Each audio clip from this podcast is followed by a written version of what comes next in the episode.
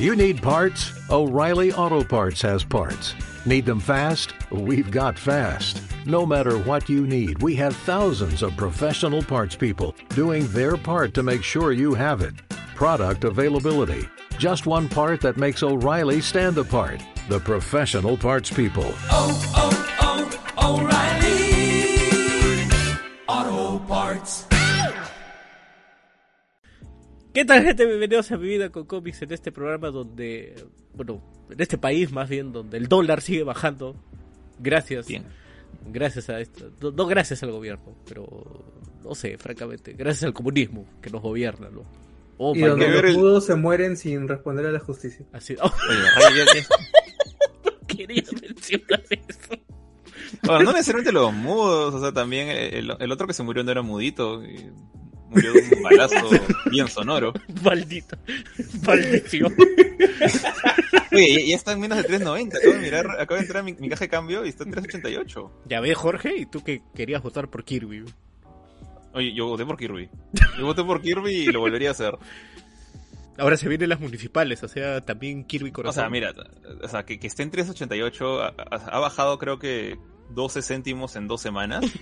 No está nada mal, pero considerando que el récord de, de nuestro presidente actual es subirlo 30 céntimos en menos de una semana, todavía le falta para recuperar la estabilidad. Pero está, está en buen camino. Así es. Y supongo que es este, gracias al, al gordito del, del BCR y- que, que decidió, de- decidió inmolarse una- Sí. un, un tiempo más. Sí, a Don Velarde, ¿no? Así, el, el gordito del BCR, ¿no?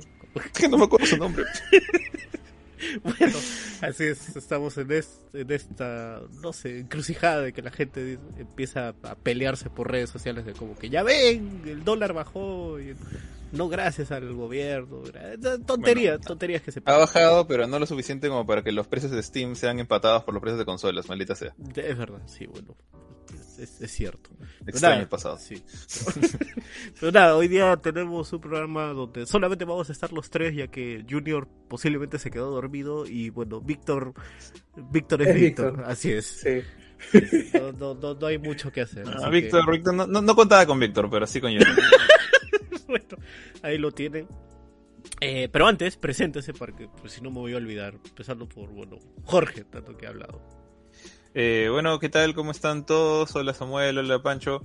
Acá listo para hablar de un cómic que Samuel nos obligó a leer Es verdad. y que... Bueno, voy a guardar mi opinión para después, pero digamos que la, la racha feliz ya, ya ha terminado.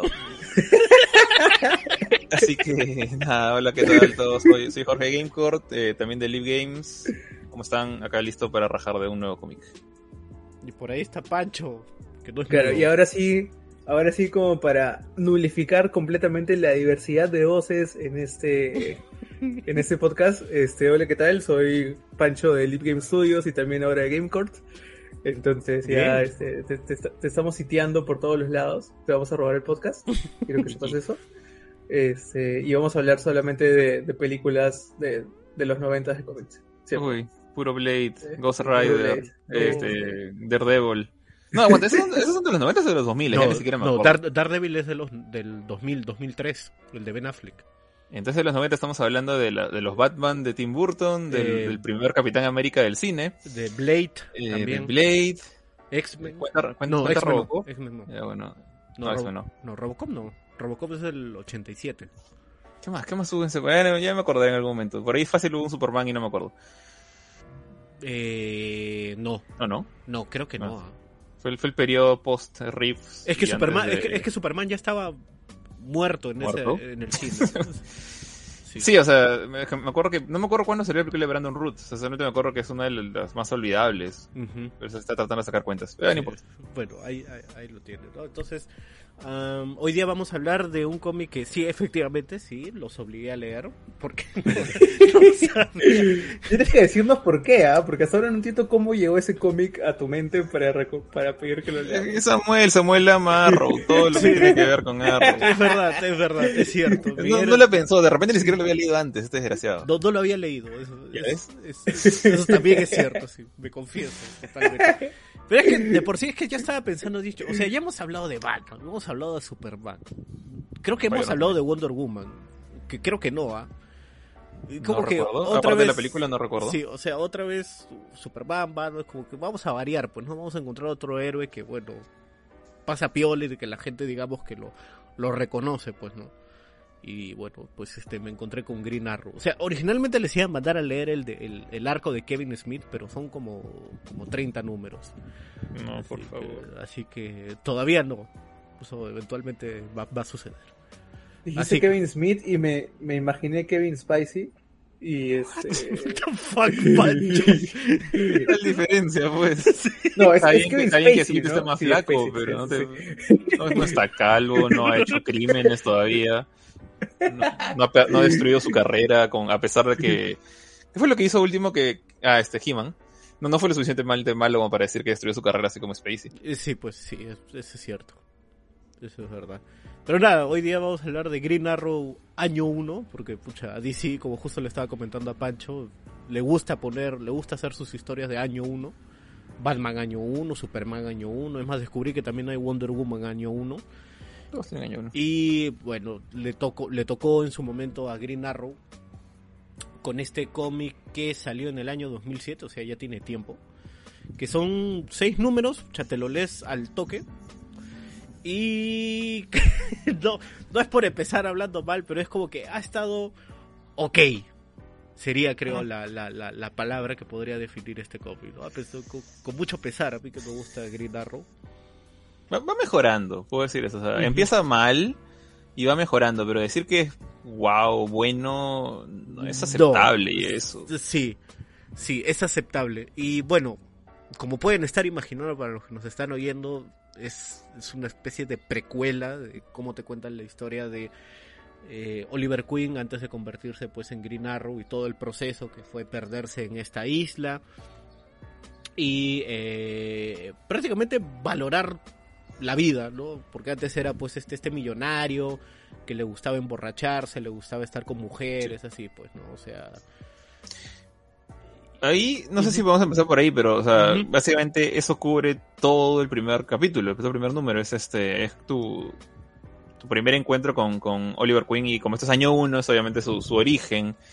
Ahora, yo esperaba, te soy sincero, yo esperaba algo más, eh, tipo las historias de, de Batman de estos años unos, años dos, que es como que el Batman joven que recién está intentando aprender a ser Batman, pero ya es Batman.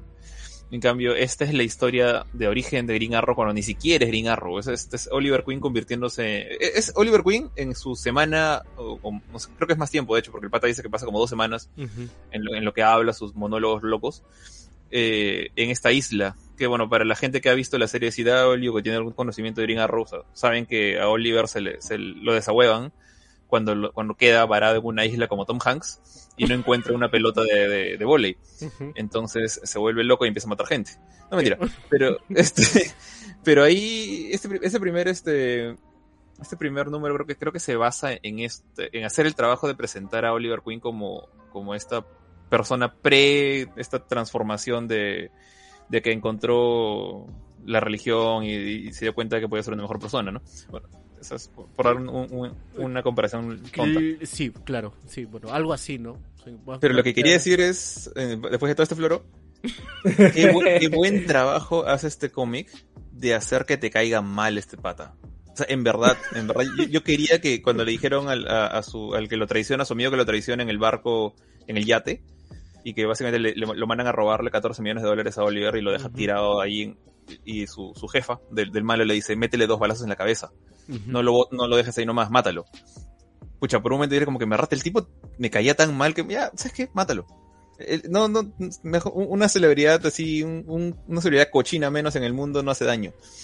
Y este, en verdad te llega a caer muy, muy mal eh, Oliver. O sea, así hasta las patas. La, la parte del, en la que compra su arco de, el arco de Robin Hood, de, de un actor que había hecho Robin Hood en no sé qué película. un- En la de Kevin Costner.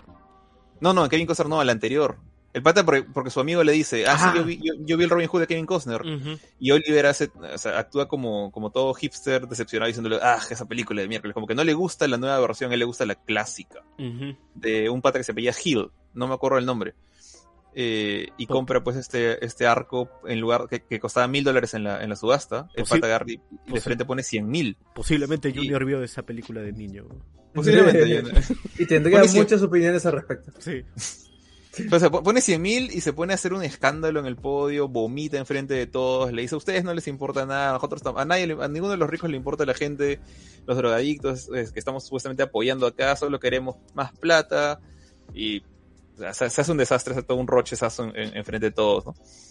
Y no sé si esa fue la intención, pero en verdad me, me llegó a caer muy mal Oliver ahí. ¿ah? Esa parte, me, esa parte me parece interesante eh, a mí porque, o sea, como bien dice, ¿no? Cuando estás borracho como que este, se aflora la verdad de algunas cosas, ¿no? Y es como que es cierto, ¿no? O sea, Oliver es un cretino total cuando, cuando era pues este, este millonario. Pero cuando suelta toda esa vaina de que sí, que a nosotros no nos importa los pobres, o sea, es como que hay una especie de brújula moral media alterada, media que no, no quiere mostrarla públicamente, ¿no? Y prefiere pues este eh, hacerse el pata que se emborracha, que se acuesta con mujeres, que va este tirando la plata donde sea. No sé, eso como que me pareció, ¿no? Porque algo que mm, no- me pareció extraño es el cambio de actitud rápido que tuvo el este Oliver. Porque me imagino que, claro, ¿no? Pa- Pasan, pasan un par de días así, pero no sé, como que el tercer número está recién aprendiendo a armar el arco, está como que intentando sobrevivir y ya en el cuarto número pues este ya sabe cómo cómo bajarse a la gente, ¿no? mm. O no sé. Claro. O sea, yo, eh, o sea, en temas generales, como dice Samuel, yo detecté que, o sea, era eh, Oliver, Oliver rico sin que todavía la vida le dé su buen golpe, es, es el típico, bueno, no típico, ¿no? Porque no es nada típico esto, pero es, es el pata adinerado que, que se comporta porque la gente alrededor suyo se comporta de cierta manera, pero que por dentro le llega todo altamente lo que tiene alrededor, ¿no? Y recién lo bota cuando está sumamente alcoholizado el pata. Eh, y hasta, o sea, y es una autocrítica hacia él, pero también crítica hacia toda la gente que está en, en la reunión de, de la gala de subasta.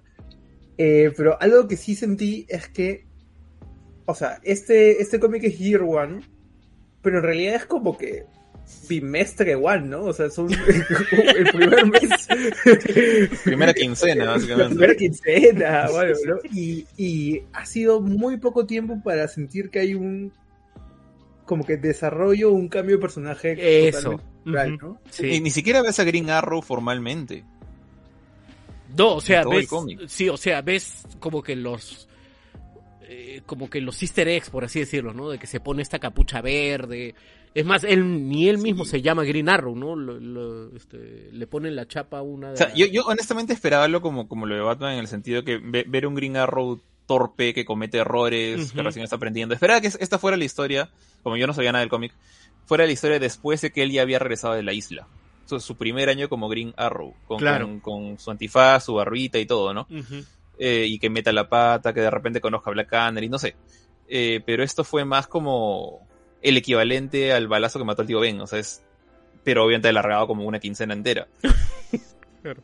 Y, y el tipo no, no comete errores, el, el pata ya es un arquero maestro. Sí, Eso, eso sí me sorprendió. sí, eso, eso vi también demasiado OP, o sea, no sé, me hizo acordar, ¿sabes qué cosa? Cuando en, en Batman Arkham Origins, o sea, supuestamente era un Batman inexperto y pucha, el pata ya sabía cómo agarrarse a golpes a la gente, ¿no? Y tenía todos estas, estos dispositivos ya avanzados que eran básicamente los mismos de Arkham City, solamente que lo habían copiado y pegado.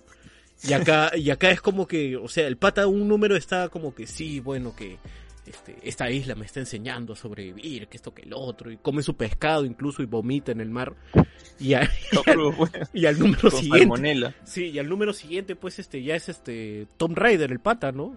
O sea, Sí, eso, eso fue lo que más me descuadró porque, o sea, la, la progresión de habilidades superhéroe del pata ha sido este típico juego de Capcom de los 2000, donde cuando te entregan el arma ya, ya puedes hacer 50 combos, claro. ¿ya?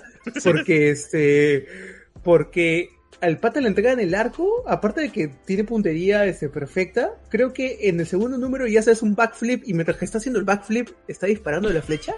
Este, y, y yo digo, ¿dónde diablos, primer balazo. ¿dónde diablos aprendiste eso, no? Y, y para complementar lo de Pancho, o sea, lo, lo peor de, de todo es que eh, o sea, el tipo como te, te trata de vender este, esta desgracia de ser humano con plata, Ajá. y en un momento en que su amigo, que al comienzo se presenta como que la voz de la conciencia, ¿no? Que incluso le salva la vida en el Ártico, como el Polo Norte, no sé dónde habrá sido eso.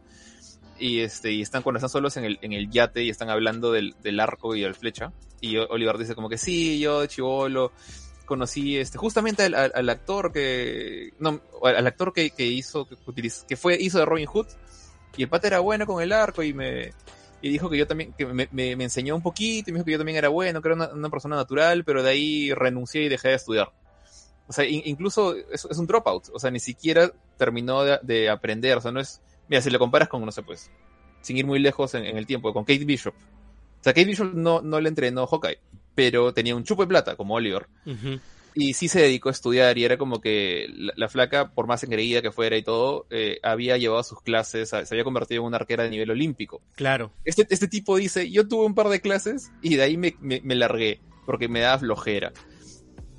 ¿Por dónde sabes disparar así como estás disparando de acá tres días después y encima con opio en la sangre? como que fue bien maleada esa transformación. Sí, es, es- es- eso es lo, creo que uno de los puntos negativos que le encuentro a eso. Y claro, ¿no? El hecho de que, como ustedes dicen de broma, ¿no? Que no se siente como un verdadero año uno.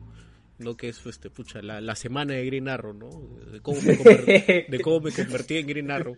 Y todo el, el, o sea, y me parece también que no supieron aprovechar este tema del, de la isla. De, de esta villana que, pucha, que me imagino que debe ser villana de Green Arrow, ¿ah? Porque no me acuerdo para nada, que parece Sil- Silver Sable. El desgraciado le decía China White. Tanto le decía China White que no me aprendí su nombre. Sí, es- esa de ahí. Y. Y las peleas que. No sé, no sé cómo ustedes lo, lo han visto, pero.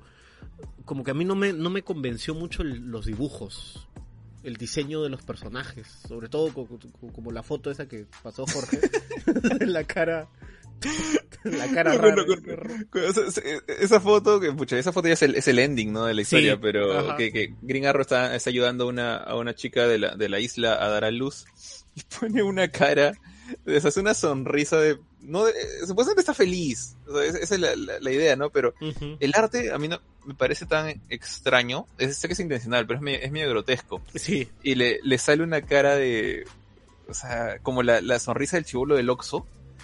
Y estás hablando de un, de un niño que está naciendo y, y la, la frase que dice, cuando, cuando leí la frase en inglés, no sé cómo está en español, que ustedes lo leyeron en español creo, el, el pata dice como que sí, jálala. En lugar de decir empuja, dice jálalo. Estás bien. Eh, Está, está viniendo. Y es como que leí eso. Si, si saco esto fuera de contexto, quiero ver qué piensan los demás. y funcionó con Víctor, me acuerdo. sí, que- Víctor se, se emocionó con esa frase. El, el arte, bueno, si, si vamos a hablar del arte en general, fue una de las cosas que menos me gustó.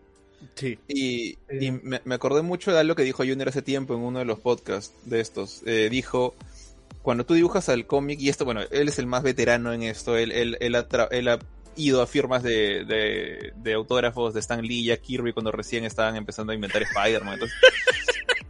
Eh, él sabe de estas cosas. Y, y- dijo una cosa que, sí me gustó, que, que dijo, cuando tú dibujas cómics, tu objetivo no es hacer una obra de arte con la mejor este, anatomía posible y todo correcto.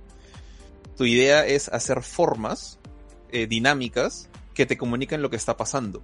Si hay una persona ahí, hay una persona disparando un arco y flecha, una pistola, esas formas tienen que comunicarte la idea, más no verse realistas ni perfectas. Creo que la, persona que dibujó este cómic también sigue esa misma filosofía de Junior, la que me parece perfectamente válida, pero la llevó a un extremo muy, muy pendejo. El, pata hace figuras, los cuerpos humanos son colecciones de 12 líneas rectas a veces. Eh, la chica esta, la, la villana, la, la China White, tiene este traje blanco como Silver Sable, como tú dices. Y en el 80% de veces que la he visto, es un fantasmita de estos de Halloween, es una cortina blanca con cabeza.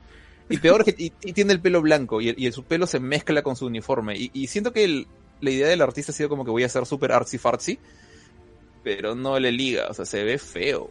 No- a menos a mí no me gustaba lo que he visto. Tú, Pancho. Ah, o sea, lo, lo que me ha gustado del arte en general eh, son los colores. O sea, la, la- la paleta de colores que usan sí está bien bonita, especialmente en el issue donde Oliver se manda el Ultra Trick y usa más morados y todo morado, sí. Este, eh, y también los paisajes, o sea, creo que hay un spread en el, en el issue 4 o 5 donde este, o sea, ves todo, todo el, toda la isla de- desde la vista de Oliver y se ve, parece un fondo de tunche. Este, eh, eh, en, el, en el buen sentido, y es un halago por si acaso. Eh, pero sí, no, o sea, hay, creo que hay un, hay un panel al último donde el, el pata de, de Inglaterra, o sea, el, el ex amigo de Oliver le dice a, a este, a, a Chaufa Blanco, algo, ya, este, pero, pero la chica, o sea, creo que ni siquiera la dibujaron y solo le dibujaron los ojos. Eh, Sí, sí. Pero, o sea, no hay, no hay ninguna otra facción en el panel, sino literalmente es un círculo con ojos. y nada más. Este, y sí es, sí es un poco complicado, ¿no? En las escenas de acción no tengo tanto problema porque ves, ves a personas de lejitos y si están caminando es un poco más complicado dibujarlas, pero en los close-ups, como dice Jorge, este, ves esas caras y dices, ¿qué está pasando acá? Sí, so- sobre todo el, sobre todo el tema de las caras, ¿no? Pero, pero sí, Mm. yo también concuerdo de que esa escena donde eh, creo que es la escena cuando Oliver se va a refugiarse al barco, ¿no? Un barco abandonado. ¿A su barco? A su, a su barco, creo que A es, su, ¿no? a su yate, sí. A su Donde yate. encuentra su, su Sí. de 100 mil dólares. Sí, que los, la- la- los paneles están en diferentes colores, ¿no? Como reflejando la, la droga, lo, lo que, lo que tenía en el Todo es morado en esa escena. Sí, lo que dijo Pancho. Sí, sí, creo ese- esa escena sí me gustó. También me gustó ah, todo este plan que tiene con la con la que vivía en esta isla. Que, que, que, bueno, que para qué le puso su chapa de Green Arrow, lo cual pues, me sorprende el, el ingenio para, para, para darle ese nombre. y Madre. ¿Qué No, esa parte, esa parte fue súper forzada. Sí, es como, como- O sea, como que- sí, se llama Fumanchu. Yo, ¿Qué significa Green Arrow? Yo, ok. O sea, qui- quiero creer que por lo menos el escritor en Berrat encontró ese idioma y es un idioma que en Berrat se habla en alguna zona de... Ni siquiera sé exactamente en qué parte del mundo están, es- en esa isla. Dicen que es una zona entre Japón y Estados Unidos que fue abandonada después de la Segunda Guerra Mundial porque Ajá. Estados Unidos lo utilizó para, para nuclear testing, ¿no? para te- testeo de bombas nucleares. Eh, por eso hay incluso una, como una fortaleza japonesa de esa época. Eh, entonces, imagino que la gente ahí habla algún tema, algún tipo de, de idioma como que isleño, filipino, japonés, una cosa rara. Pero no creo que sea real. Creo que se ha inventado cualquier cosa para que... Sí, esto significa Green Arrow. Como que, ok. Sí, o sea, y, y claro, ¿no? Hay, hay cosas, hay... Este cómic es raro, ¿no? Porque tiene como que elementos donde tú dices como que ya, bueno, es buena idea, ¿Sabes? ya, ¿no? Una cosa sobre el nombre, solamente pa- para cerrar eso, es... Al final de cuentas, la chica le pone ese nombre muy aparte del idioma inventado, que estaba hablando Klingon, estaba hablando este Urukai, lo que sea. la, la flaca saca el nombre de Green Arrow del hecho de que el pobre Oliver eh, se- armó flechas con plumas de loros, porque se comió un loro. Sí. Y como Ajá. que realmente de ahí nace el nombre. Pensé que el green tenía algo que ver con, con su, su, su forma de ver el mundo medio, medio comunista slash nacionalista, por así decirlo. No, nacionalista no es. Es como que primero los pobres, luego los ricos. La Claro. forma en que cambia su forma de ver el mundo, ¿no? De, de dejar de ser un desgraciado a ser una persona más generosa. Pensé que ahí venía el verde, no sé por algún lado, pero no, es de un loro. Está, está diciendo las cosas más sencillas a veces. Aparece Bueno, y la similitud con Robin Hood, que su, también su, su color es verde, ¿no? Claro. También por ahí podía por ser, por la, por capucha que se pone, ¿no? El, el mantel ese que se pone en la cabeza. Sí, eso. Y como les digo, ¿no? El- cuando vas a la fortaleza que, pucha, se vuelve una película ochentera esto de acción, que él solito se baja a todos los soldados con solo las flechas, es más, bromean incluso, ¿no? Como que uno le dice, ¿qué cosa vas a hacer tú con, una, con un arco y nosotros con rifles y eso? Cinco ametralladoras. Y, él, y no se había dado cuenta que el sonso estaba pues al costado de un barril explosivo. Un barril rojo. Sí, sí, sí, un barril rojo encima, ¿no? Para especificar. No era negro, pero digo, barril rojo es lo, lo que vemos en todos los videojuegos. Sí, y eso, y también, ¿sabes qué cosa? El desenlace de la villano. Y el- a la villana la han matado como caricatura de los Looney Tunes. No muere, no muere. Se, ¿No se muere? ve que después le están, le están llevando rezada. Ah, ¿verdad? No, o sea, pero igual se la, se la bajan de esa manera, ¿no? De la manera eso sí. más, más O sea, es un ups, ¿no? Es un, uy, mira arriba. Ah, ya fue. Sí, ¿no? Este, saca Fue- su, su cartelito del, del coyote, ¿no? Para, para, sí, para, para- fue- fue bien MCU, a pesar de que es un cómic de, de DC de la época de... Viendo las publicidades que estaban en, en la página donde encontré el cómic, estamos hablando de inicios de la época del Xbox 360, porque había publicidad de Blue Dragon, publicidad de Smallville. Es- ¿Esto es 2006? ¿2003? No estoy seguro, pero... 2007. 2007 ya, ok. Entonces, ni siquiera es como para decir que, que había influencia del MCU, pero fue bien escuido esa, esa derrota. Sí, sí, sí, sí. sí. La Eh, y también, o sea, desde un punto de vista de, de la historia, si a la persona que tú le estás apuntando porque le quieres matar, ¿ya? Y me refiero a los goons de, la villana. Si Oliver está con su arco, está, el arco está tensado, ¿ya? Tú ves que tiene el arco tensado. Y mientras que da su speech, empieza a levantar el arco, tú te fijas a dónde está apuntando el tipo. Porque si no, no tienes, o sea, ¿qué vas a dejar que dispare cualquier cosa? Pero le dejaron levantar el arco y Eh, disparó, pues le- ya murió. le- y le dejaron hablar también, ¿no? Sí. O sea, y- y siento que ahí el, el barril hizo toda la diferencia y por lo menos por ese lado sí le doy un, un- un punto al, al escritor, ¿no? Porque, o sea, lo- los malos, eh, bien, así, bien, bien eh, malos de Van Damme, de Stallone, ¿no? Como dices, ¿qué vas a hacer con cinco de nosotros con metralletas? Eh, tienen razón, se iban a ganar. Entonces necesitaba algún tipo de excusa el tipo, y, y o sea, el, el escritor. Y si te das cuenta, Oliver todo el tiempo dispara cosas explosivas o, o Ujú. maquinaria, algún, alguna cosa que le da alguna ventaja. O sea, raras veces dispara al rival, salvo que esté peleando contra uno contra dos. Cuando es con uno contra dos, ahí sí les dispara a sus brazos, a, a sus pistolas.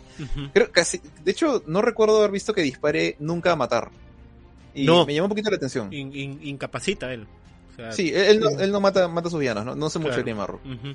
Ya, entonces, pero bueno, no le importa hacer que explote todo y que si mata algo en el, en el, en el en daño colateral, bueno, ups. No es más, hay uno no- que hay uno que se estaba incendiando, ¿no? Y le, y le dice, ya, ya estás tranquilo, ya. ¿Estás bien? Sí, dice, mejor, sí. ¿no? Y le mete un puñete.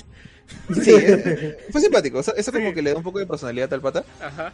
pero me gustó ese detalle de que, o sea, sé que es bien como que fortuito, bastante, uy, qué casualidad. Pero bueno, tienes que dar algún tipo de ventaja a tu héroe si es que va a estar tan, tan contra las posibilidades de ganar.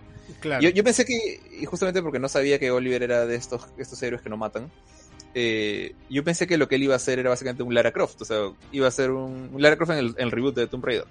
Iba a ser stealth, iba a meterse en el barro, iba, iba a esconderse atrás de las hojas, iba a ir matando uno a uno utilizando su flecha como si fuera cuchillo hasta que tuviera que disparar en un momento. Pero apenas entra y ahí es como que, uh, bueno, acabo de ver que están apuntando con una pistola, creo que a los esclavos o su amiga, no me acuerdo. Y dice, ya fue el stealth, ya fue el sigilo. Sí, de Pum, hecho- lanza una flecha. De hecho, yo sentí eso cuando eh, él en su yate abandonado lanza esta como esta bengala para llamar la atención y él dice un diálogo como que ah pero ellos creen que yo no voy a estar preparado pero acá voy a estar no Los Ah, cuando a- es el stand frente al avión. Sí, cuando los, los, los voy a cazar yo, ¿no? Entonces ahí yo también pensé igual que tú, como que, oye, pucha, los va como que. Le va a hacer la de, la de Rambo, ¿no? Que en la primera película, Claro, que, lo- que, los mataba así con trampas y todo. Pero, pucha, el pata es una. Su arco es una metralleta andante, o sea. Mata, este. Dispara Y- por donde sea. le- Es que es el arco legendario, pues. Es el arco de 100 mil Ah. dólares. O sea, co- comienza con un arco que está hecho creo que de, de pedazos metálicos de, de algún lado, como unas tiras, como si fueran como si fueran esquís de hielo, de nieve, perdón, amarrados.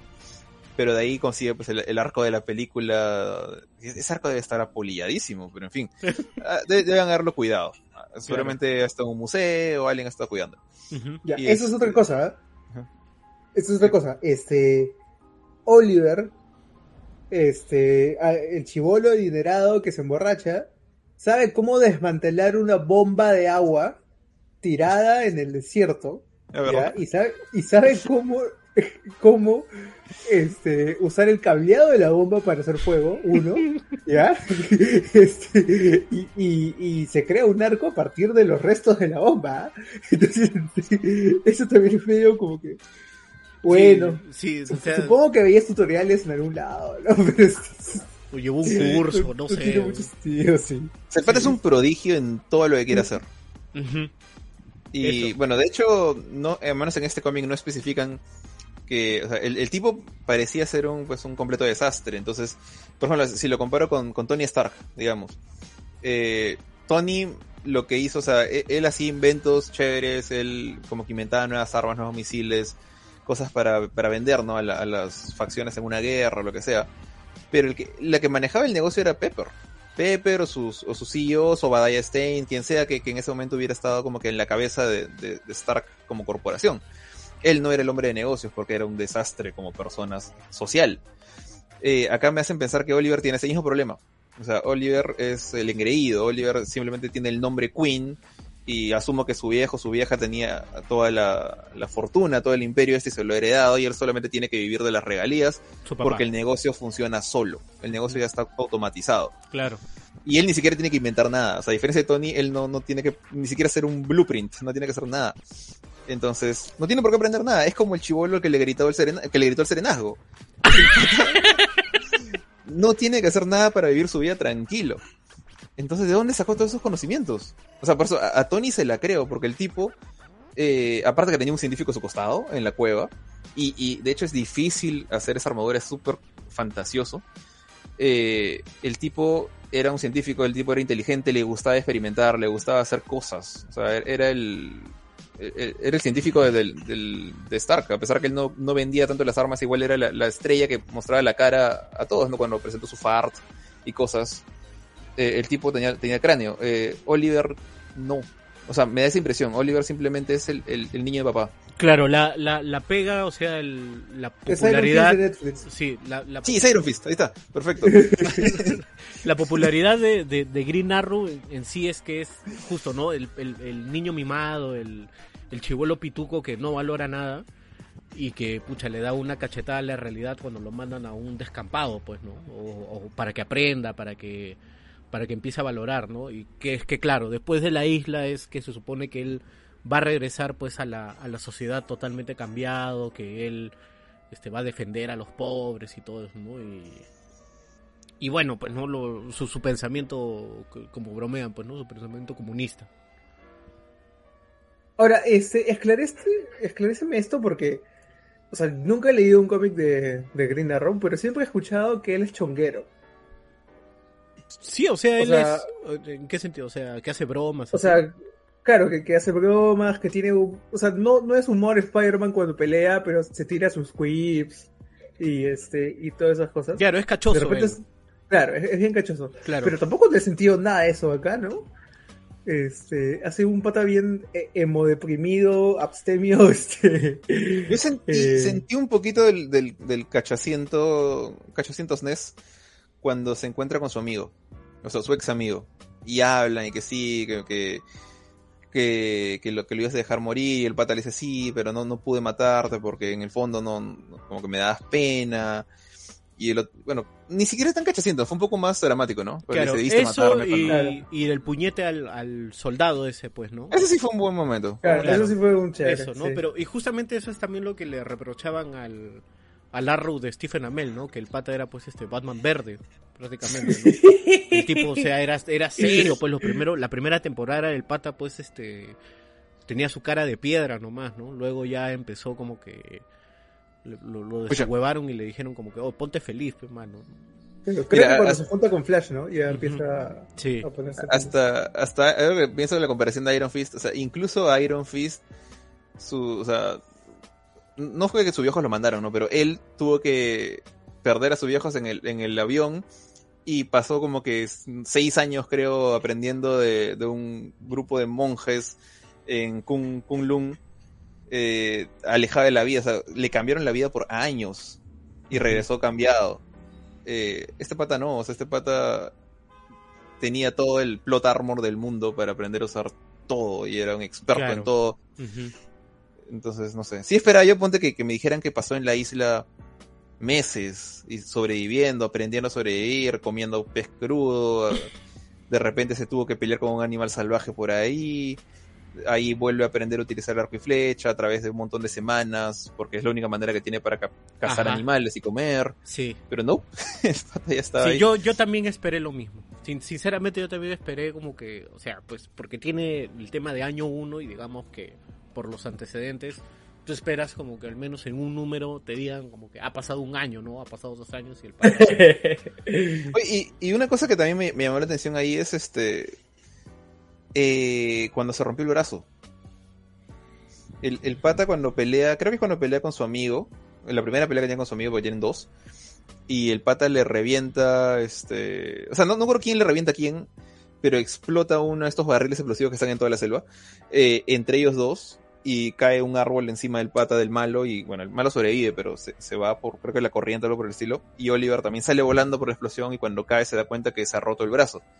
Y no se lo ha quebrado nomás, no es como para te, te con una maderita, o sea, es, es una herida level invincible. Tú ves el, el- un pedazo de su, de su cúbito radio saliendo fuera de su antebrazo ahí bien paradito.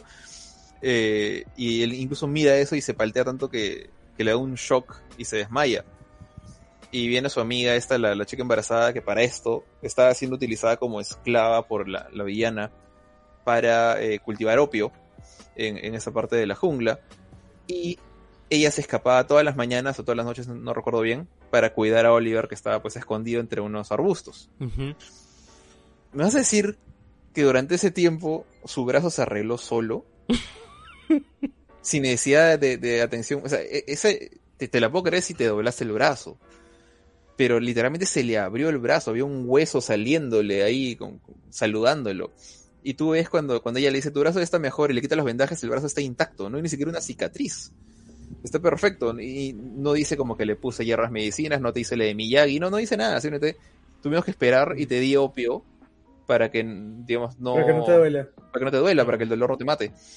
Y incluso eh, Oliver se vuelve adicto al opio por 10 minutos, creo, una, no, miento, una semana, dice, ¿no? Que se escondió, se hizo bolita en su yate hasta que se le pasara la, la- los monchis.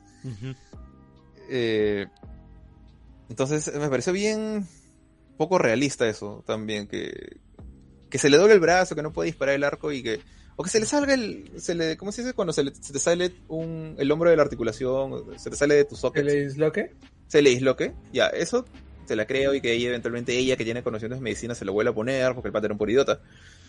Pero no, pucha, yo vi, esa herida era level invincible, sorry, o sea, su brazo y, y- tenían que habérselo cortado, esa, esa cosa tenía que haber estado con gangrena. No, y el, y el pata, o sea, después eh, dice, ¿no? Como que sí, mi brazo todavía sigue muy mal, así me, que... me duele un poquito, dijo. Sí, me duele un poco, así que se me puede escapar. ¿De dónde se ve que está que está malo ese brazo? Sí, o sea, y ya como para, para cerrar, para pasar rápido a las noticias, es... a- Mejor ustedes digan primero. ¿Van a, van a, van a recomendar este cómic? ¿O no van a recomendar? Pancho, empieza tú. Ah, o sea, si no tienes nada mejor que leer y esto te, lo Eso encontraste por ahí, este, por ahí tirado, este, o, o lo tienes gratis en Comitsolo y, o, o no sé, pues gratis en algún lado. Sí, ¿no? Sí. O las, sea, porta- ah, las portadas son chéveres. o sea, Las portadas son chéveres. Las portadas son chéveres. Sí, ustedes.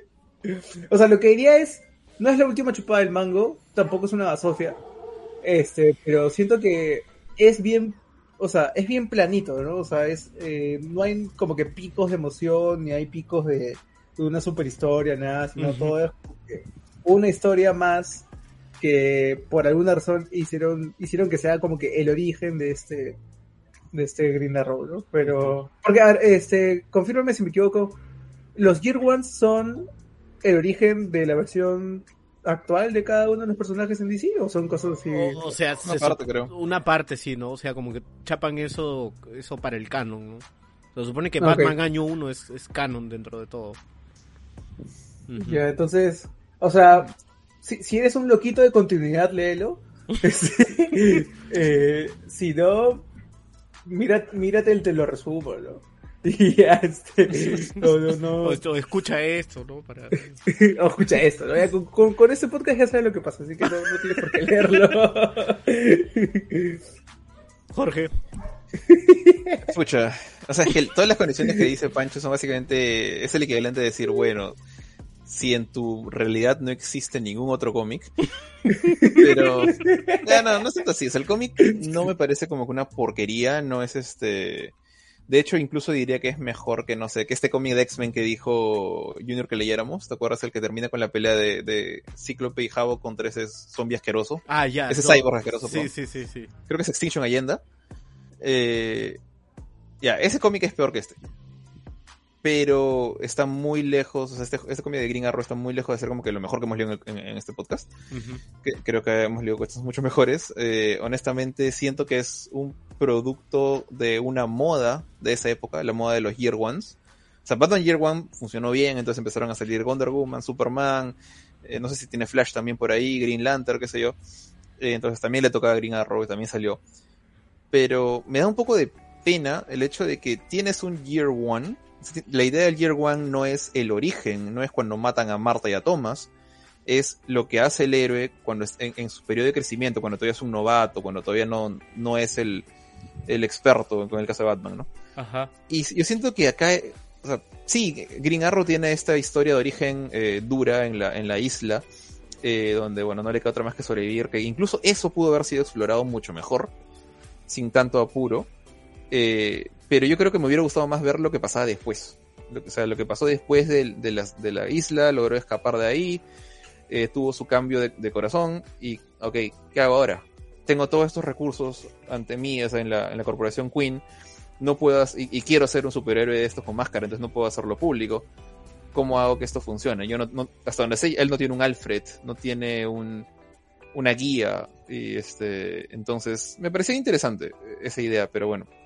Siento que, como dije, es, como si alargaran la escena en la que, en la que Spider-Man dejó correr al, al, al villano hasta el, al, al- no, no se llama Joe Chill, ¿cómo se llama en Spider-Man? El pata, que ma- el pata que mató al tío Ben, o sea, el pata que corre a su costado, baja las escaleras, encuentra al tío Ben, le mete el balazo, o se mete al departamento, depende de qué continuidad estás leyendo, y eso lo han convertido en un cómic de seis números. Obviamente la historia de Green Arrow es mucho más película, mucho más acción, hay explosiones en una isla, el pata está abandonado ahí, este, incluso le metieron opio y drogas porque supongo que era edgy en esa época, porque ni siquiera lo desarrollan mucho, ¿ah? Es como que te dicen, sí, hay opio, y esto es ilegal, obviamente, es un, es un grupo de villanos vendiendo cosas ilegales. Tu plata, la plata de Green Arrow, iba a ser utilizada para esto, o sea, tenía, tenía un punto ahí, imagínate que alguien se entere que Queen, o la corporación Queen, está invirtiendo 14 millones de dólares en una operación de tráfico de drogas. Entonces, hay, hay ideas interesantes que lamentablemente no se utilizan para nada. Que aún si no hubiera sido mi idea chévere, no es mi idea chévere, mi idea que me hubiera- de lo que creo yo hubiera sido chévere, de ver su regreso a, a la ciudad y qué es lo que hace ahí después de lo que pasa en la isla. Esta, incluso la idea de qué es lo que pasa en la isla tenía muchas cosas que se podían haber explotado mejor. Sí, totalmente. Eso, más el arte feo, siento que la verdad es que no podría recomendar esto. O sea, si tienes que gastar plata, no, no lo recomiendo para nada. Si, es, si ti- tienes la manera de verlo, como te dice Pancho en Comic Solo, y realmente estás bien aburrido, y no sé por qué no se te ocurre nada mejor que leer, eh, bueno, no te cuesta nada, vas a perder una hora y media de tu vida. Eh, depende de qué tan rápido leas. Pero no, no diría que la pasé bien, como que más como la pasé apurado, que que quería llegar al final, quería, quería avanzar porque por lo menos las escenas de acción son chéveres. Entonces, eso nomás, realmente no lo recomendaría. O sea, salvo que en verdad, en verdad, no tengas nada más que leer y, y no tengas que pagar un centavo por esto. El cómic de Green Arrow que en verdad, en verdad, no deberías leer, así lo voy a poner de título. O sea, tan, tú dijiste al comienzo, no es malo, está ok, Es- pero es está ok, ok. En, en estándares bien bajos, ¿sabes? es, es, es, es 5 sobre 10 ya. También la, la época en la que salió no era tan chévere, o sea, no eran los noventas, Claro, pero, Pero pero todavía no, no habían las cosas que vemos ahora. pues. sí, pues sí, eso también, ¿no? Y bueno, por mi lado, o sea, creo que todavía estoy por del lado de Jorge de que si ya leíste, ya leíste todo, todo de Green Arrow que es importante y como que dices, eh, encontraste, hoy, pucha, año uno, qué bacán, ¿no? Ya como que, bueno, puedes desilusionarte leyendo eso. ¿no? Decir First Week ahí. Entonces, para seis números, como que lo vas a leer rápido. Francamente, lo lees rápido eso. Y, y nada, o sea, ¿no? Es, es Oliver Queen. Solamente que, pucha, haciendo, haciendo una especie de Tomb Raider demasiado OP. Pero sí, bueno. Ha estado, ha estado como digo, ¿no? 5 sobre 10. Es ok, no es wow, pero a Pero- nada. Como, como dicen los chicos cool de, de estas épocas, ha estado Meet. ¿Qué? ¿What? ¿Qué? Ya, ahora la chibolada dice, cuando algo es no mediocre, pero ni muy bueno ni muy malo, le dicen Meet. ¿Meet? Eh, ¿Con. D o con T? De, de, de, de, de- de- Como que medio. Me- Sí. sí. Ok, Ah, ok. bueno, sí, la, Las la- cosas que aprendes en TikTok. sí. la, la juventud. ¿Por qué? ¿no? ¿Por qué? Por- por- por- espera, ¿por qué tienes TikTok? Oye, voy a convertirme en un viejo amargado como Junior yo, pero no tengo... Mi, mi Instagram está ahí porque mi, mi esposa me mandando mensajes y TikTok no pienso instalarlo. No me importa qué pase, no me importa si van a matar a tres gatitos por no instalarme TikTok, no pienso instalarme TikTok. Pero, pero Pancho, y sí, pero digo, este Jorge, si anuncian Bloodborne 2 en exclusiva en TikTok, O sea, van a, sa- va- van a poner el video en YouTube en algún momento. pues, no pierdes nada. Chamario. Bueno, sí, tu, tu, tu futuro es convertirte en el, el nuevo Junior. Un viejo, un viejo. o sea, yo, yo, yo ya utilicé tan- tanto TikTok y lo he puesto a mis preferencias que ya no es la aplicación de videos de bailes, sino, o sea, Ah, es, es contenido chiquito de científicos, este, comediantes y eso, ¿no? Entonces ahí ya, ya estoy, ya estoy normal, pues. Ya no, ya, ya, ya no veo este, personas moviendo el trasero. cada Ah, ojalá, ojalá se pueda hacer eso, porque sí he visto cuando. O sea, cuando, cuando mi esposa o le recibe que le manda TikTok, su, su prima le manda TikToks, todos son gente bailando, haciendo voces. O sea, como que hay un- una voz de, de fondo diciendo algo y, ellas, y las chicas mueven la boca. Y no sé, es una moda, como que haciendo retos o algo así. Eh, sí, una cosa así, desafíos. Hay forma de limpiar y filtrar eso, bueno, Pancho ha encontrado una manera Que a de mí, hacer a mí, a mí lo que a mí lo que me llama la atención de, de, de tener un TikTok es este es- estos videos cortos que también hacen como que cinco cosas que no sabías de tal personaje, ¿no? Que me parece chévere, o sea, es, un, es una forma rápida de, de que la gente le interese es- ese tipo de temas, ¿no? Pero bueno, Ah, bueno, esas cosas sí veo yo bastante en YouTube, así que sí podría ser. también, ¿no? Los shorts de YouTube, pero bueno, esos son otros temas para otro tipo de Claro. conversaciones. Nada, vamos rápido a las noticias, que la primera noticia que seguimos con las noticias. Para pa pa pa pa pa para pa pa pa. Gracias, Pancho. Si no es Víctor, es Pancho, Dios mío. Este, John Romita Jr. regresa a Marvel para encargarse de Spider-Man Uh. eh, por los 60 años del personaje. Yo digo, teniendo tantos, tantos dibujantes para honrar bien los 60 años de Spider-Man, ¿por qué chucha llaman a John Romita Jr.? De, de verdad. ¿Qué no- Por su apellido, nadie quería, no sé, llamaron a Bagley, le dijeron, oye Bagley, ¿puedes eh, dibujar? No, no, ya me aburrieron, me llegaron ya todo el rato Spider-Man me tuvieron con Kindred y con todo eso que ya no quiero ya. No sé, ¿por qué, de verdad? ¿A ustedes les gusta John Romita Jr. así con sinceridad? Mira, estoy... No sé si- me, me equivoco en esto, pero él era el dibujante de Akikas. Claro. ujú. Ya, ok, ahí fue, esa fue mi primera, como que mi primer encuentro con John Romita Jr., cuando leí Kikas 1. Ujú. Y bueno, de ahí terminé leyendo hasta Hit Girl. Eh, me falta Kikas 3 nomás. Eh, y es como que su estilo de, de dibujo es tan sucio, grotesco, que creo que, o sea, Kikas es una serie tan sangrienta por, por ratos, que creo que si hubiera sido más realista o mejor dibujado, y no digo que no tenga el estómago para esto, porque o sea, en Invincible veo cosas mucho peores, eh, siento que iba de la mano con eso. O sea, pues estamos viendo esta historia de este chivolo que básicamente es un loco de miércoles que se pone un traje de esquí y sale con palos a pegarle a los criminales para que le peguen más a él. Eh, iba de la mano con ese es- estilo sucio, lleno de líneas por todas partes, este, personajes con to- todos con la misma cara.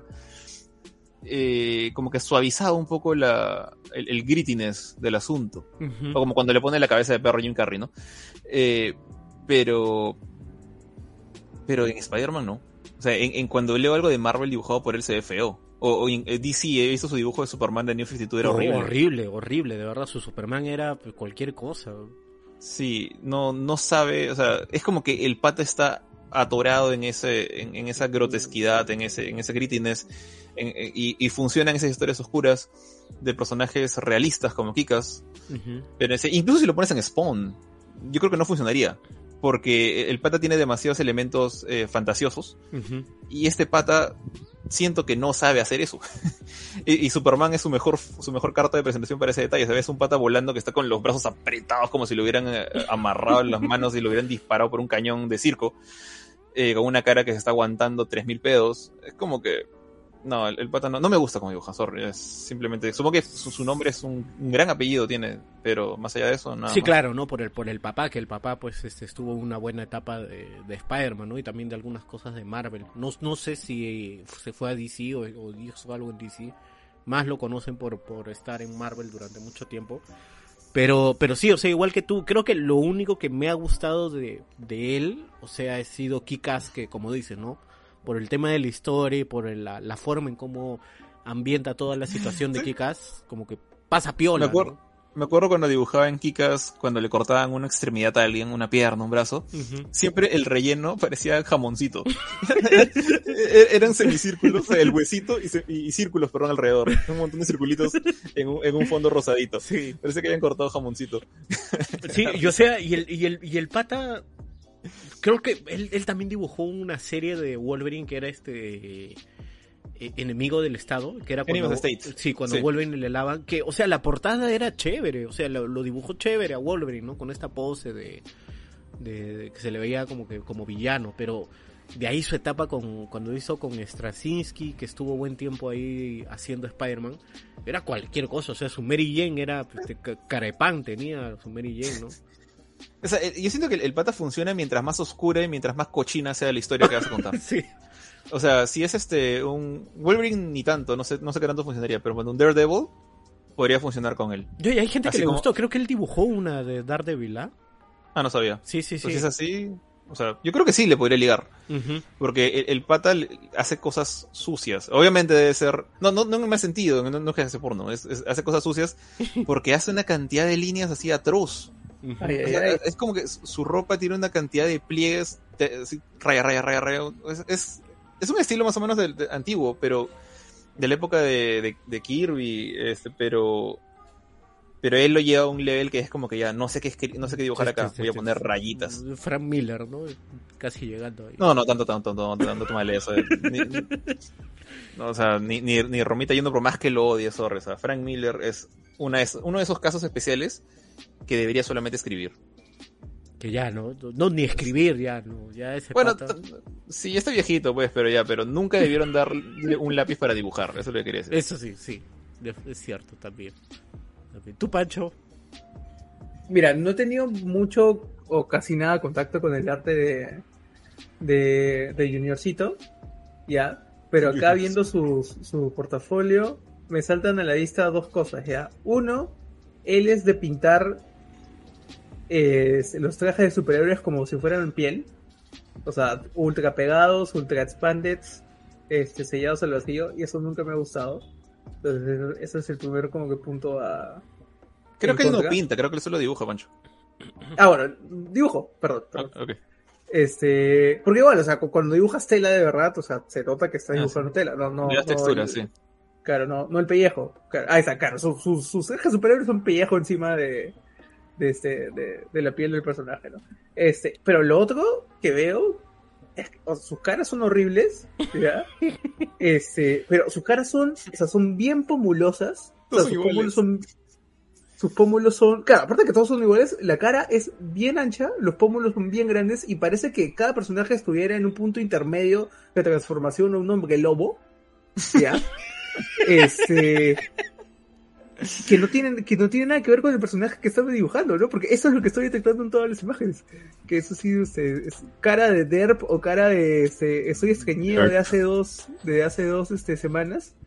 Eh, y con unos pómulos así bien malditos, ¿no? Acá veo una foto de una imagen donde él le ha dibujado a Thor a, a, a Thor y a Iron Man y Iron Man parece que tuviera el doble de, ca- de ancho de cabeza, o sea, no, no, no, no, no sé hay, hay una de Superman, de cuando él dibuja, que Superman lo dibuja volando y está como que Superman gritando, como que está nervioso, pues, ¿no? Y me da risa porque es como que está huyendo de John Romita Jr., ¿no? De que lo dibuja, como que ayúdeme. Su Superman es bien flaco, ahora que me sí, acuerdo. sí, o sea, es... es el, el pata no sé, que su viejo creo que no, no le dio mucha libertad para que para que tuviera su, viejo le dijo, tú, tú puedes ser todo lo que quieras ser. y, se, y se lo tomó en serio. O sea, ponte, estoy justamente aprovechado de ver el Iron Man, me dio curiosidad con lo que dijo Pancho y sí, es bien chistoso, pero pero me he dado cuenta que, el que los que lo salvan a Romita Jr. en Marvel son sus los que los que pintan. Le han dado mucho más trabajo al, al Iron Man acá, pero sí, su- las formas que el pata pone son bien... No, y, y, mira, y mira, mira su, su Punisher, ¿no? su Punisher es este cuerpo de ropero, es. Ah, eso sí, me parece raro que el, el pata tiene como que diferentes...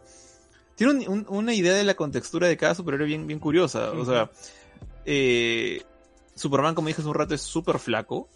Iron Man, como dijo Pancho, o sea, es por la armadura, ¿no? Se le ve como que grandecito o fuertecito, como diría Carmen, pero es por la armadura. Thor... Thor está bien, si no fuera por sus pómulos chistosos, eh, el cuerpo está bien, pero vamos a ver, ¿qué, qué dijiste que era que querías que viera? El, el Punisher. Punisher, el Punisher, sí. A ver... Tiene una portada de, es de Warzone. no- Ese, no- ese tiene este, Ah, más sí, es que un- Brown Storman, ¿no? sí, sí, Es un, es un closet entero. Sí, sí. Bueno, de repente la justificación es que tiene su traje antibala. Uy, ¿no? pero... Me puedo dar cuenta de una cosa. Mi, mi primera, mi primer acercamiento a Johnny Romita Jr. no fue Hit, este, este, uh, ¿cómo se llama? Kikas. ¿Chicas? Fue este, el cómic que compré cuando salí del colegio hace muchísimo tiempo, pirataza, de, de Batman vs. Punisher. Y ahí está su Punisher eh, ropero. Pero, pucha, acá se ve mejor que ahora. Oye, y ese Punisher Batman lo hace este, lo dibuja completamente él, ¿no? Ya listo, ya tenemos cómic para la siguiente. No, ah, eh, bueno, sí lo he leído. O sea, y sí, se, no- se nota que es de él. Por ejemplo, tú ves la cara de Joker en, en la portada y, y es Romita Jr. sí, se nota. Pero. Y, y ves, y- mira, la portada esta que están Batman y Punisher con toda la lluvia encima. eh, tú ves el, el pantalón de Punisher, tiene ese detalle de Romita Jr., que sus jeans son siempre skinny y todos raya, raya, raya, raya, raya por toda la, la longitud. Eh, el- el- parece que el pata dibujara con rayas horizontales. Pero acá se ve bien la anatomía de los dos personajes. O sea, yo recuerdo, este cómic lo tenía, ya se había pulido en un lado.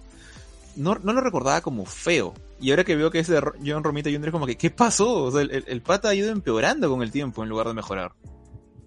Ahora, bueno, lo comprobaremos la siguiente semana cuando leamos eso. Ah, bueno, si me mandas a leer eso me, me- me- ahorras tiempo, pero es, es entretenida la historia. No, es, es mejor que la de Spawn con Batman que nos mandaste a leer. Ah, tú o- o eh, no, yo, esa que era super edgy. bro. Sí, no, esa es estúpida. El Sí. Batman de esa, de esa- el Batman de, de esa serie es un mate de risa. Sí. Pero, pero el Batman de acá sí es chévere. O sea, es tiene sus estupideces, pero no es, no es un mal Batman. Bueno. Bueno, después de haber ah, hablado de John Romita Jr. y de haber rajado horriblemente. Para esto yo no dibujo ni con palitos y estoy rajando acá. Este... Yo tampoco, peor todavía, ¿no? Y hablo de, de, ana- de- de- de lo feo que digo. Anatomía de de dibujos, sí. Acabo de encont- encontrar un dibujo que se lo, lo voy a mandar por, por, por Facebook, que es como que engloba todo lo que he dicho del- de las rayitas de Romita. Ujú. O sea, no- lamentablemente no se puede como que explicar por el podcast, pero lo, lo estoy pegando en este instante. Mientras Jorge pega. Ya, ahí está. Ay, bueno, ya. Ahora que Jorge ha pegado la imagen, vamos a hablar Estoy- de. ¿Mm? Estoy, estoy Puede esperando que su- suba, no, no sé por qué no Sí, sube. su, su upload está hasta el queso, ¿ah? porque no llega la imagen. Fucking upload.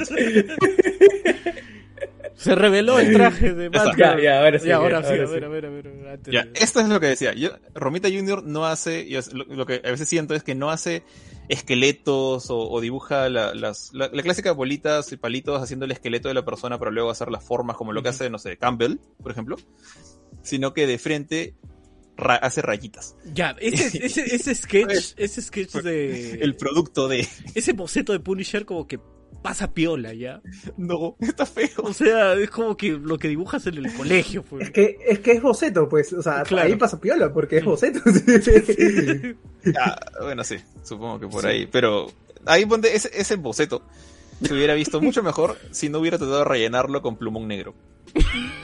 Pero él tiene esa manía de hacer esas rayas. Eh, eso es lo que ya verá, no importa. Vamos a la Sí. noticia, creo. Ahora sí. Ahora sí, se anunció, bueno, se publicó la primera imagen de Batgirl de esta actriz que se llama Leslie Grace, que va a ser eh, Bárbara Gordo en la película de HBO Max. ¿Vieron la foto? Sí, sí la vi. ¿Tú, Pancho? Pancho, no sé. Sí, sí, sí, sí. Estoy, estoy tratando de ver cuán, o sea, cuánto me puedo medir en mis comentarios. Wow, eso parece que no le gustó. Sí, quítate por favor el alma de Víctor de tu cuerpo. Por eso creo que mis comentarios iban a ser medio Víctor. Cuidado. Cuidado. Este, el traje, no sé si vamos a discutir o vamos a debatir, me parece bacán el traje. Casero, basado en el, de los nuevos 52, con su capita. Algunos dicen que se parece a la, del- la de la serie de los 60. Este, pero no se ve mal, o sea, No. no, no, se ve mal el, eh, ese Para vistazo. mí es muy glossy, ¿ah? Para mí es muy, muy reflectivo. Sí, es que se la, puede la- hacer. la de los 60. Quiero ver la de los 60, porque a mí, Sí. me- más- o sea, sé que es, sé que es la de, la de, el último rediseño que le dieron a Bárbara, pero creo que esto es Claro. post New 52.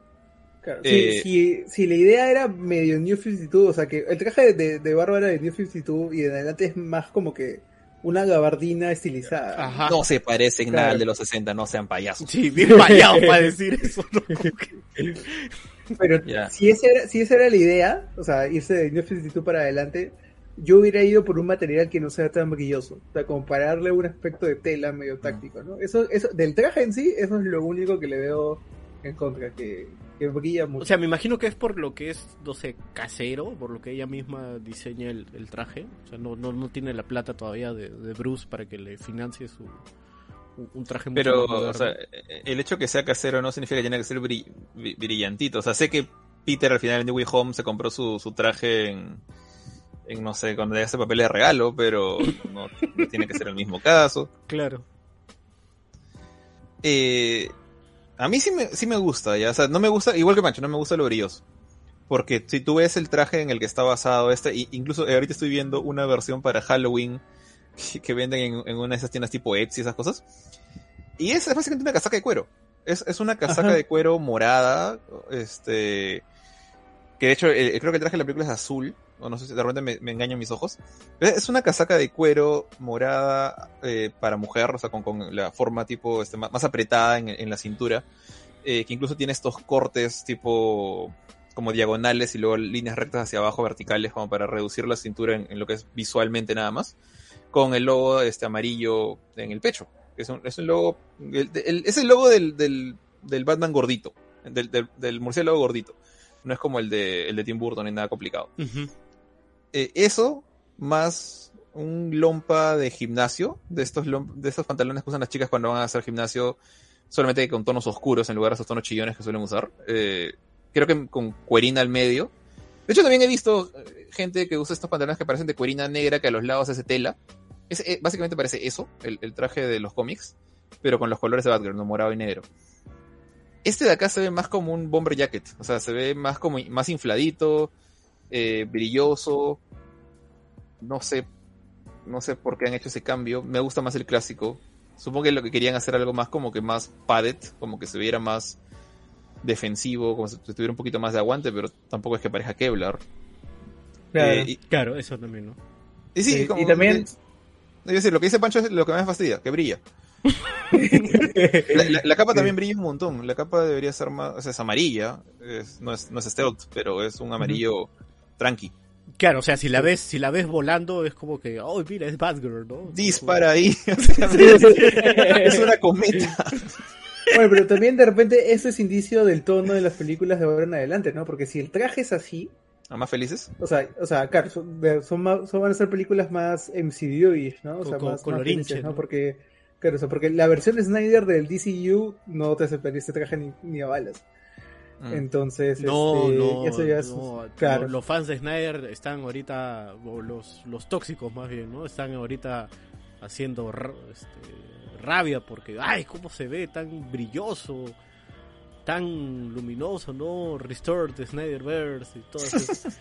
No te preocupes, pones un filtro y ya está. Eso es lo que hacía Snyder. Sí, o sea, Sí. meterle en blanco y negro, ¿no? Para decir que ahí está ya. Ya, Ahora, ahora, tengo que hacer mi comentario, Víctor. Oh, shit. Oh, no. Este, a ver, ¿el comisario Gordon del DCU de ahorita existe? Sí. Sí, es- ¿no? Es este. ¿Quién es? Es, Jonah J- Jameson. Jonah Jameson, sí. Ya. ¿Cómo se llama? Este, ¿Cómo se llama el pata? Me olvidé. J.K. Simmons. J.K. Simmons, gracias. ¿qué hicimos? Ya.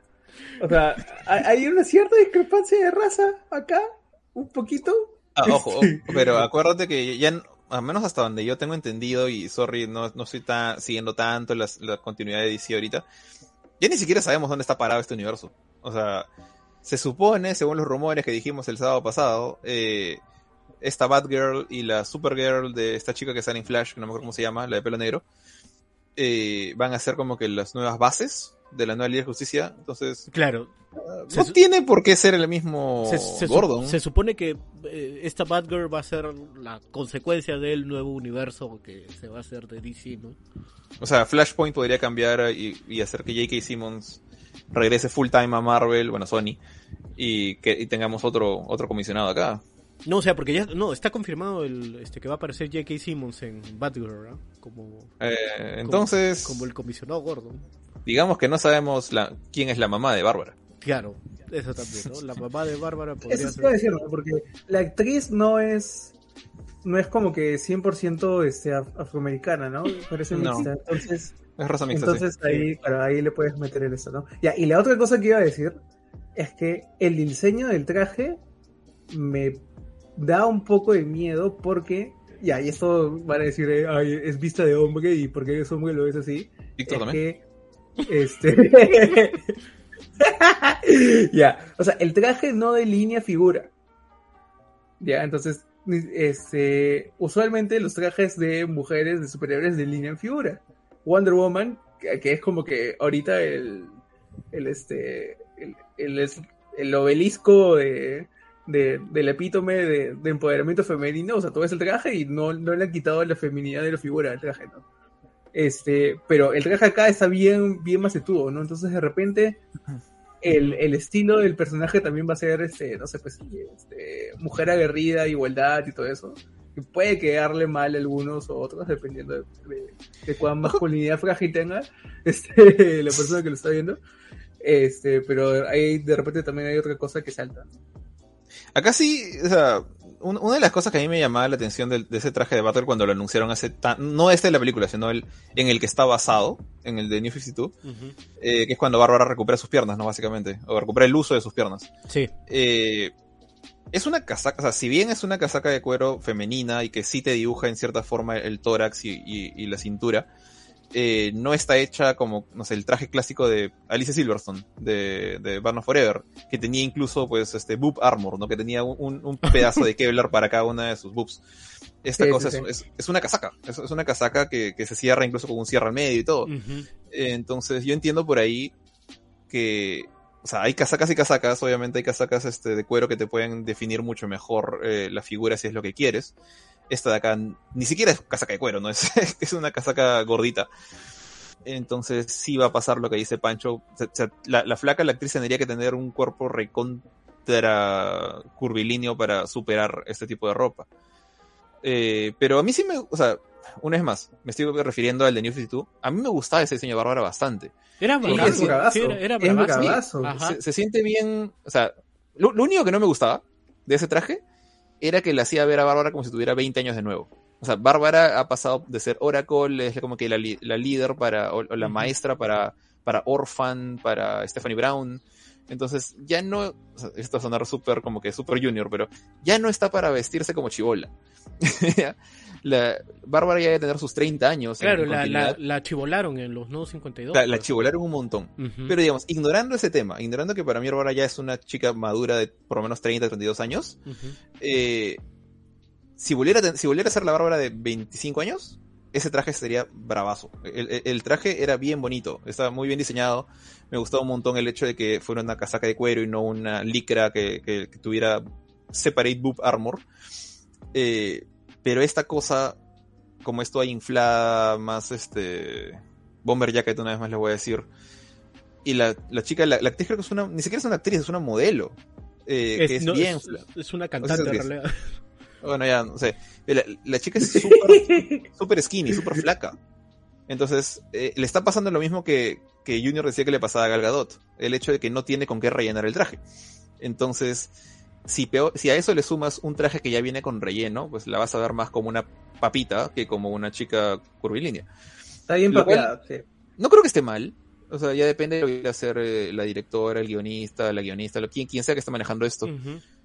Pero para mí el, el ideal hubiera sido ceñirse a- al diseño de New 52. O sea, que no es se- sexualizado, pero que le dan este aspecto dinámico a ella. Y, y de hecho es un aspecto bastante joven. Que como dije, en ese momento siento que chocaba con, con quién era Bárbara en ese momento. Pero para una Batgirl nueva, de veintitantos años que acaba de ponerse la máscara, está recién imitando a Batman, está perfecto. Y siento que acá perdieron un poquito esa chance, esa oportunidad. O sea, igual también va a depender mucho de la chamba de producción, ¿no? De cómo van a poder Claro. este trasladar eso, ¿no? Porque ahorita es como que, digamos, lo estás viendo en ese traje, pero de pronto en la película puede que se le vea un poco mejor, ¿no? Hablando netamente de lo, de lo físico, ¿no? Porque ojalá que lo haga Sí. bien, ojalá que lo haga bien la, la, Sí. la chica, ¿no? Soy el Y único aparte, que, bueno, el ángulo puede ser de que, o sea, hemos visto el ángulo donde justo se le ve como tamal, ¿no? Claro. Este, Iba, iba a decir esto también puede, puede sonar un poco Víctor, pero soy el único que le parece que la chica está bien flaca, o sea, los pómulos están que se le salen de la máscara. De repente es la luz de la foto. Ah, Pero yo, sí, yo no, la y dije, no, dije, pucha, no se le ve cuenta. bien demacrada. Pero puede ser la, puede ser la luz nomás. Ujú, Claro. Pero vamos a ver, pues, ¿no? Se supone que se estrena este año y va a estar en HBO Max en exclusiva. Lo cual, bueno. Creo que es la luz, creo que es la luz. Pero aparte la flaca tiene una, una- labios bien, bien gruesos, Ujú. entonces no le ayuda. Ojalá, ojalá, ojalá salga bien, porque, pucha, Batgirl también merece atención de la gente. le tengo fe, le tengo fe. Sí, yo también. Sí, Sí. o sea, de hecho, lo, lo que más miedo me daría frente a esta película es lo que sea que pase en Flashpoint. Porque ahí puede pasar algo feo. Pero independientemente, se ve bien. O sea, buen, buen primer paso, creo yo. Ah, bueno, después de, de- de haber hablado de Batgirl, ah, ¿qué tenemos? Ah, Moon Knight ha presentado una nueva imagen y han, revelado, borrosa. y han revelado que em, hay tráiler el lunes. El spam blanco. El spo-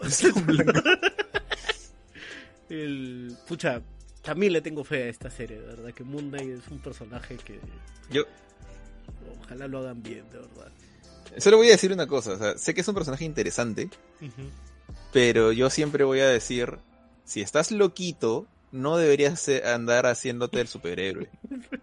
Necesitas ayuda médica, necesitas que, al- que, que alguien te ayude, que arregles tus cosas. Y si bien gente como Batman está algo loquito, si tú ya estás clínicamente loquito, vas a terminar mal. Y por eso es que no, puede, no, no termina de gustarme Moon Knight, porque el pata está demente. O sea, si yo fuera, no sé, Spider-Man, al lado de... Preferiría estar trabajando con, con Daredevil a estar trabajando con alguien que Oye, está no, loquito. Daredevil también está medio loco, ¿ya? O sea, Es- es- Batman- es- o sea, está loco como Batman, en el sentido de que sus prioridades no están muy cuerdas. O sea, el, el pata le gusta salir a nada. gente. O sea, está mal de la cabeza, pero por lo menos está en sus cabales. Eso es lo que quiero decir. Claro. Moon Knight en cualquier momento te cambia de personalidad. No sé, me, me paltea ese pata. Ya es como que te has conversado con él, ¿no? Como Moon Knight, oye, ¿cómo estás? ¿Qué hora es? ¿Para qué me preguntas? Sí. O sea, Pero bueno, pero a mí- igual. Sí.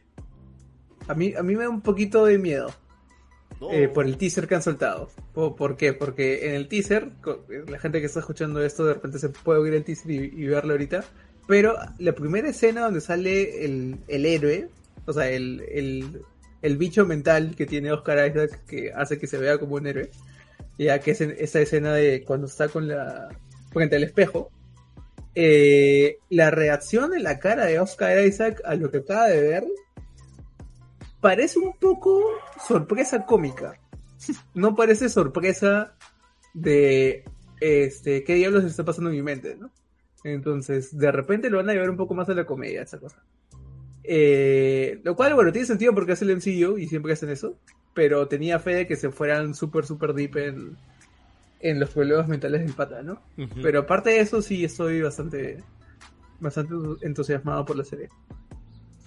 ¿Tú crees que este, o sea, meter a Moon Knight, que es un personaje bien jodido de la cabeza, y sí, acabo de ver su sonrisa ahorita, este, yo, si es que les liga esto, yo creo que sería un buen primer paso para personajes más, más oscuros como Punisher o, o Daredevil, que con suerte, bueno, Punisher no sabemos si regresa todavía, pero ya sabemos que Charlie Cox está ahí. Y sí, sabemos que pueden, podrían hacer una serie de Drago Dragón y, y todo es felicidad en el mundo de Daredevil. Pero yo creo que si Moon Knight funciona, cualquiera de esos otros funciona. ¿eh? O sea, lo, lo pu- pueden hacer funcionar O sea, incluso a Punisher. De- depende de la, de, como dice Pancho, ¿no? De cómo lo van a adaptar El tono, claro. Sí. en tono, ¿no? O sea, porque es bien jodido Moon Knight, ¿ah? O sea, es un pata que, muy aparte de que esté loco, o sea, la historia detrás de él es pues, que estás hablando de temas de eh, personalidades múltiples y, y es un tema bien jodido de tratar, ¿no? O sea, no, no se trata... Claro que nosotros lo, lo decimos en tono de, de broma, pues, ¿no? Pero llevar eso a la ficción y tocar esos temas... eh, Marvel tiene mucha responsabilidad ahí, ¿ah? Porque se Yo- equivocan o, o ironizan en ese tema y la gente se puede irle- irles encima. ¿no? Yo solo espero que no metan el lado de Moon Knight que es de el dios egipcio o griego que le da el poder o algo así. Tío, ¿Qué más vas a hacer? Eso van a hacer. Tienes que hacer, tienes que hacer eso. Sí. Pero, eh, claro, pero ahí, o sea, siguiendo el hilo que, que dice Samuel, eso, dependiendo de cómo lo hagan, puede menoscabar la complejidad de este, el- de- del lado mental del pata, ¿no? O sea, básicamente, el pata se vuelve loco por, por el, el hechizo o, o el curso, como sea, ¿no? Pero si se van maldición. muy de lleno eso, claro, la maldición, pero si se van muy de lleno eso, de repente ya menoscaba el otro. No, o sea, el pata, el, lo el- veas, el pata de Chivolo ya era, ya estaba medio rayadito, solamente que después de lo que le pasa, pues ya revienta totalmente, ¿no? Su, su- Sí, pues. su- su cabeza. Entonces, este, sí, ojalá, ojalá que lo haga bien, ojalá que ya, pucha, el pobre Oscar Isaac achunte una, porque después de haber hecho Apocalipsis ya Me he olvidado de eso. se fue a hacer a Paul Dameron y no creo que haya todavía fans de Paul Dameron, ¿ah? así que su momento ha llegado para ser Moon Knight, ¿no? Al menos Ojalá, ya tiene ojalá. Dune. ¿Qué cosa? Ya tiene Ah, Dune. Ah, Dune, verdad, ¿verdad? Dune, sí. Nunca vi esa película. Dicen que es chévere. Sí, dice que es chévere, así que... bueno. Claro, pero que veas a Zendaya cinco minutos mirar al horizonte. Cinco minutos. O sea, creo que todo su tiempo en la película solo son cinco minutos y lo único que hace Ah. es mirar al horizonte. Que le dicen, ya, Ah. Zendaya, ya, corte, corte, ya. Sí, sí, sí, sí, sí. Si está repartidito los cinco minutos puede, puede que sea soportable. No. O sea, no me cae mal la flaca, pero tampoco no es como que muy entretenida Claro. que digamos, así que. Y bueno, Mi- Mira, mira Euforia y te va a cambiar la. la hoy opinión. dicen que es muy Ah, no bacán sé. esa serie, ¿no? Sí, sí, sí, sí, muy fácil. Sí, es chévere. Porque o sea, cuando, cuando leí esos comentarios de que es para solo algún tipo de personas, dije, eh, esto ya es pretencioso. Y, y- Para, para, para los cinéfilos, así, ¿no? Para la gente que Sí, entiende. O sea, Eu- Euforia, o sea, Euforia la segmentan porque ah, trata de uno problemas mentales y dos este toda onda este de LGTBQ y esas cosas, ¿no? Entonces, por ahí lo segmentan y lo ponen a su ladito, ¿no? Pero la historia en, en general sí es bien, bien paja. Y bueno, después de haber hablado de, de las noticias, ahora sí llegó el final de mi vida con cómics. El final de este programa. Así que nada chicos, gracias por haber estado acá acompañándome. No gracias a Junior y a Víctor, que uno seguro se quedó dormido y el otro tuvo frío. Así que gracias como siempre, como cada sábado podemos hacer reseñas de cómics que les gusta, no les gusta o que son así como que más o menos. Así que nada, primero despídense a ver, mm, empezando por Pancho. Pancho, Eh, sí, sí, ya, tranquilidad, tranquilidad. ¿Qué pasa con la hostilidad en este podcast hoy día? Dios mío. Este, eh, muchas gracias por la invitación. Este, gracias por haberme hecho leer un cómic que nunca hubiera leído en mi vida. Eh, este, eh, de, de ahora en adelante supongo que me van a encontrar en algún podcast de GameCourt o en algún artículo que haga.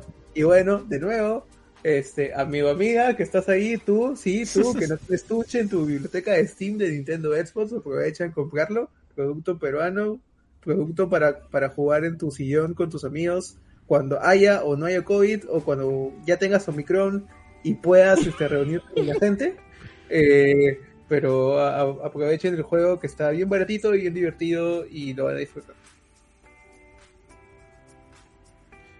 Me acabo de dar cuenta que Víctor está activo en el, en el chat, escribiendo huevadas. sí, está, está- está escribiendo tontería y media. ¿no? Bueno, Eh, así que otra razón más para, para echarle la culpa. así es. Jorge, Pero nada, Este, sí, aprovecho ya de que empecé a hablar para hacer mi despedida. Eh, de hecho, no sé si agradecerte por leer este cómic, pero por lo menos me quité la curiosidad de qué hubiera pasado en otro universo donde no hubiera leído Green Arrow Year One. Eh, pero bueno, no, La nada, respuesta no- es absolutamente nada, no Sí, hubiera que pasado no. nada. Creo que hubiera tenido dos horas más de sueño. Eh, pero, en fin, no, este cómic sí, lamentablemente no lo puedo recomendar, más allá de que sea súper recontra, hiper fanático del personaje, así como Samuel. Eh, no sé si la serie de CW hace un mejor trabajo con este origen. Sé que también se van a la isla y todo, pero en fin. Debe haber por ahí una mejor interpretación del origen de Green Arrow, quiero creerlo. Con esto dicho, eh, nos puede, bueno, me pueden encontrar también en Gamecourt eh, leyendo al- algunas que otra nota o reviews. Eh, hace tiempo que de hecho no hacemos ningún streaming. Creo, creo que ayer estuvieron jugando God of War en PC. Pero ahí sigan atentos, sé que en algún momento regreso. De repente también Pancho hace su, su debut. Y también, como dijo Pancho, chequeen Tunche en, Steam, en Nintendo Switch, en Xbox, donde más les guste. Eh, está disponible, lamentablemente ya no está en oferta ahorita, pero quién sabe, puede regresar. Pero de todas maneras no está nada caro, así que si no tienen Tunche, pero tienen amigos con quien jugar ahí, o, o buscan un, un juego beat'em porque les gustaba ese estilo de juego cuando eran más chivolos, o quién sabe, de repente siguen siendo chivolos, denle una oportunidad a Tunche, chequenlo en Steam, en Nintendo Switch, en Xbox, como ya dije, y sin más, Samuel cierra la cosa. Muchas gracias, Espérate, Jorge. tengo, que, tengo que botar una frase porque se me acaba de ocurrir. Tunche, el juego para los chivolos de corazón. Ya está. Ok, no estoy seguro si quiero Sí. apoyar eso, pero adelante. Está bien. Bueno, muchas gracias, Jorge. Gracias a Pancho. Y gracias al alma de Víctor que se apoderó del cuerpo de Pancho durante este programa. Así que, eh, nada. Este, este y todos los anteriores programas em, pueden escucharlo en Evox, pueden escucharlo en Spotify. Y también tenemos nuestra fanpage de Mi Vida con Cómics en Facebook. Ahí estamos subiendo todo tipo de contenido, a veces de cómics que leo y que seguramente jamás voy a leer con ustedes porque son varios números. O posiblemente sí. Bueno, vamos a ver. La cosa es que la próxima semana ya tenemos cómic definido. Va a ser Batman Punisher para honrar a John Romita Jr. ¿No era Punisher Batman? Espérate, pero es que son dos, ¿ah? ¿En serio? Ay, Son dos. O sea, hay Punisher Batman, que es el que yo leí, el de John Romita Jr., y hay Batman Punisher, que nunca lo leí, que es como que el primer capítulo, que se supone... eh, o sea, eh, Bat- Batman Punisher eh, es con Azrael, es en la época en la que Bruce estaba paralítico. Ujú. Entonces, de hecho, en, en Punisher Batman, que es el segundo capítulo, como dije, cuando, cuando Frank lo ve a Batman, le dice como que tú no eres el mismo idiota de antes. Y es porque ahora es Bruce. Entonces, por eso es el capítulo chévere. Entonces ya tú, tú decidirás qué, qué cosa quieres hacernos leer. Ya. Entonces ahí, ahí vemos. Oh, pero Rael es chévere también. No, Arrel es un idiota. Puta madre. Bueno, bueno, gente, eso sería todo. Nos vemos la próxima semana. Digan todos chao. Chao. Adiós. Tchau.